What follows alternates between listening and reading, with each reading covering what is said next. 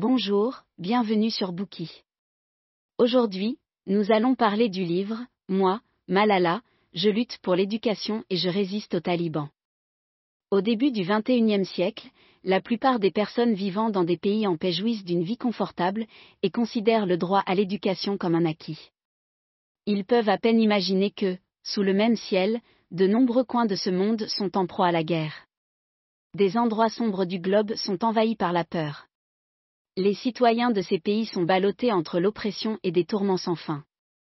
D'innombrables enfants aspirent à l'éducation et à un traitement plus égalitaire, mais ils luttent en vain. Ils sont certes touchés par la pauvreté, la maladie ou la guerre, mais tous souhaitent que le monde entende leur voix. L'auteur de ce livre, Malala Yousafzai, était l'une de ces victimes. Malala est née dans une famille ordinaire dans la vallée de Swat, au Pakistan.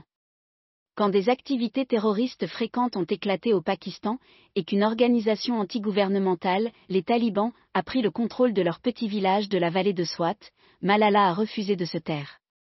Au lieu de cela, elle a tenu tête à ses oppresseurs, et s'est battue pour le droit à l'éducation. Elle était considérée comme l'ennemi de l'organisation terroriste, une étiquette qui mettait sa vie en danger. Elle a d'ailleurs subi une tentative d'assassinat de la part d'un terroriste à l'âge de 15 ans. Après avoir miraculeusement survécu, elle est devenue la plus jeune personne à remporter le prix Nobel de la paix, à l'âge de 17 ans. Moi, Malala, le récit autobiographique de ses expériences, a figuré sur la liste des best-sellers du New York Times pendant plus d'un an. Dans le livre, elle révèle les méfaits et les facettes les plus sombres d'une organisation terroriste, et rend compte de sa lutte extraordinaire pour garantir le droit des femmes à l'éducation. Le magazine Time a titré à son sujet, En essayant de faire taire cette écolière pakistanaise, les talibans ont amplifié sa voix. Elle est désormais un symbole de la lutte pour les droits des femmes dans le monde entier. Malala mentionne dans son livre qu'il y a 57 millions d'enfants dans le monde qui n'ont pas la chance d'aller à l'école primaire, et le Pakistan est l'un des pays où ce problème est le plus présent. En 2014, la Banque mondiale a publié un rapport indiquant qu'il y avait 7 millions de personnes au Pakistan qui étaient privées d'éducation, et que deux tiers de ces personnes étaient des femmes. La plupart des personnes qui ont été privées d'éducation n'ont pas de compétences de base en arithmétique, en lecture et ne maîtrisent pas d'autres langues. Une enquête de l'UNESCO a révélé que les principaux obstacles qui se dressent entre les enfants et l'éducation sont leur sexe, leur situation géographique, la pauvreté et les conflits armés qui frappent leur pays de résidence, ces derniers étant l'une des principales raisons pour lesquelles les élèves ne peuvent pas aller à l'école. Parmi les enfants d'âge élémentaire qui ne peuvent pas aller à l'école, plus d'un tiers d'entre eux vivent dans des zones touchées par la guerre ou des conflits similaires. Il nous est difficile d'imaginer la vie des gens au Pakistan, surtout dans les zones et les périodes les plus touchées par les conflits et le terrorisme. Lorsque leur vie est en jeu, ont-ils encore des rêves? Lorsqu'ils sont confrontés à des épreuves si difficiles, choisissent-ils de se résigner, ou s'élèvent-ils et se battent-ils? Les enfants apprennent-ils de leurs expériences de vie au lieu d'apprendre des professeurs? Toutes ces questions trouveront une réponse lorsque nous aurons terminé d'écouter ce bouquet. Dans ce bouquet, nous verrons l'essence de l'expérience de Malala Yousafzai en trois parties. Première partie, un cri de liberté face aux terroristes talibans. Deuxième partie, une lutte pour l'éducation sous l'oppression des talibans. Troisième partie, un appel à la paix dans le monde après avoir été attaqué par les talibans. Première partie, un cri de liberté face aux terroristes talibans. Malala Yousafzai est née dans un beau village de la vallée de Swat, au Pakistan. Elle appartient à l'ethnie Pashtun qui vit principalement parmi plusieurs tribus dans les zones frontalières entre le Pakistan et l'Afghanistan. Dans la culture traditionnelle du Pakistan, la discrimination à l'égard des femmes est particulièrement sévère. Si un fils naît dans un foyer, la famille tire des coups de feu en l'air pour fêter l'événement, mais aucune célébration de ce genre n'est prévue lorsqu'il s'agit d'une fille. Le destin de la plupart des femmes se décide à leur naissance, faire la cuisine et donner naissance aux enfants.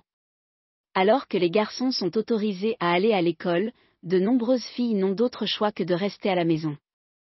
Mais Malala a grandi dans un foyer ouvert d'esprit et libre.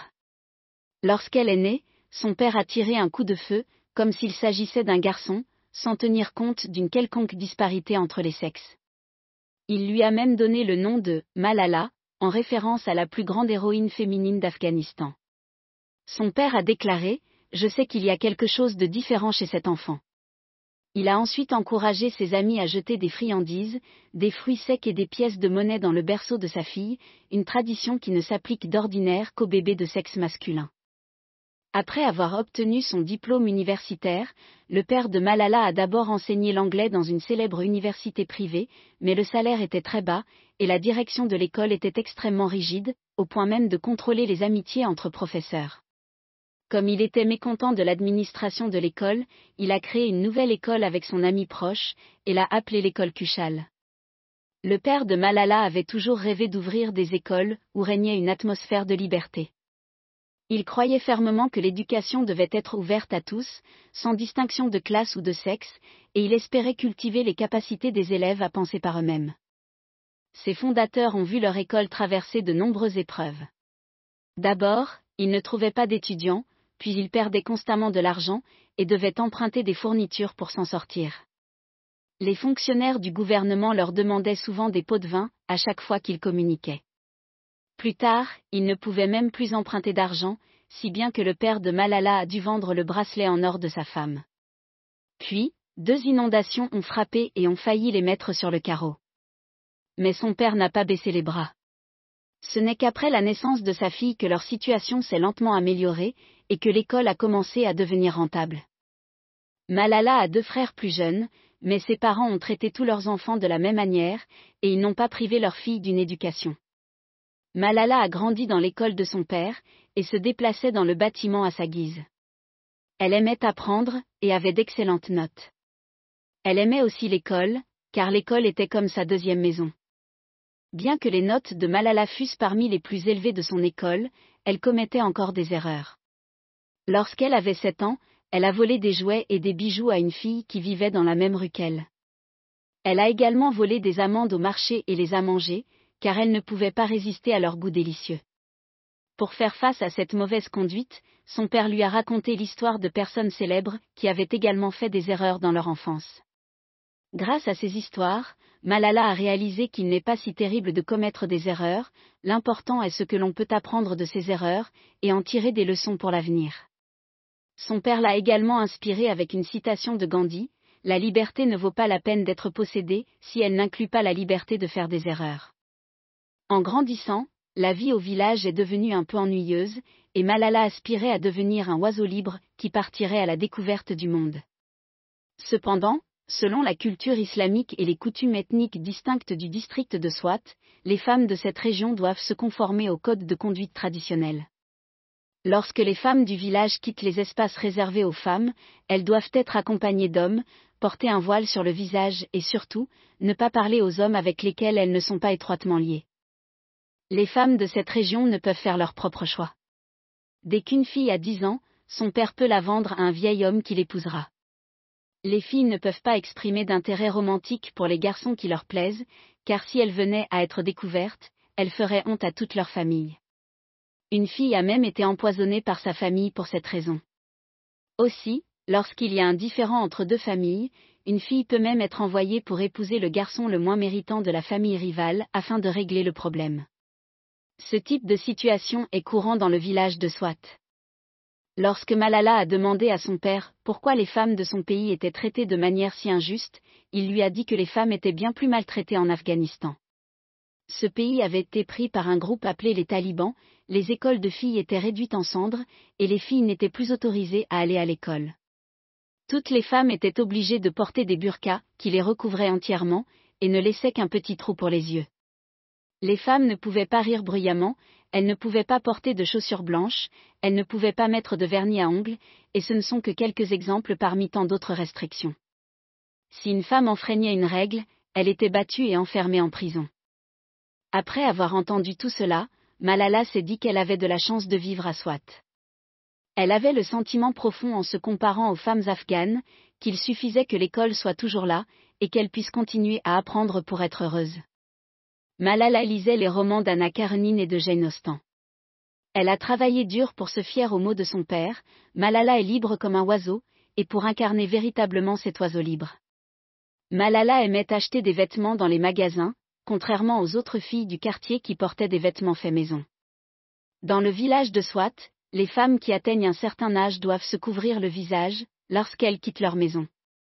Mais jusqu'à l'âge de 10 ans, Malala ne se couvrait toujours pas le visage, et son père l'encourageait à le garder découvert.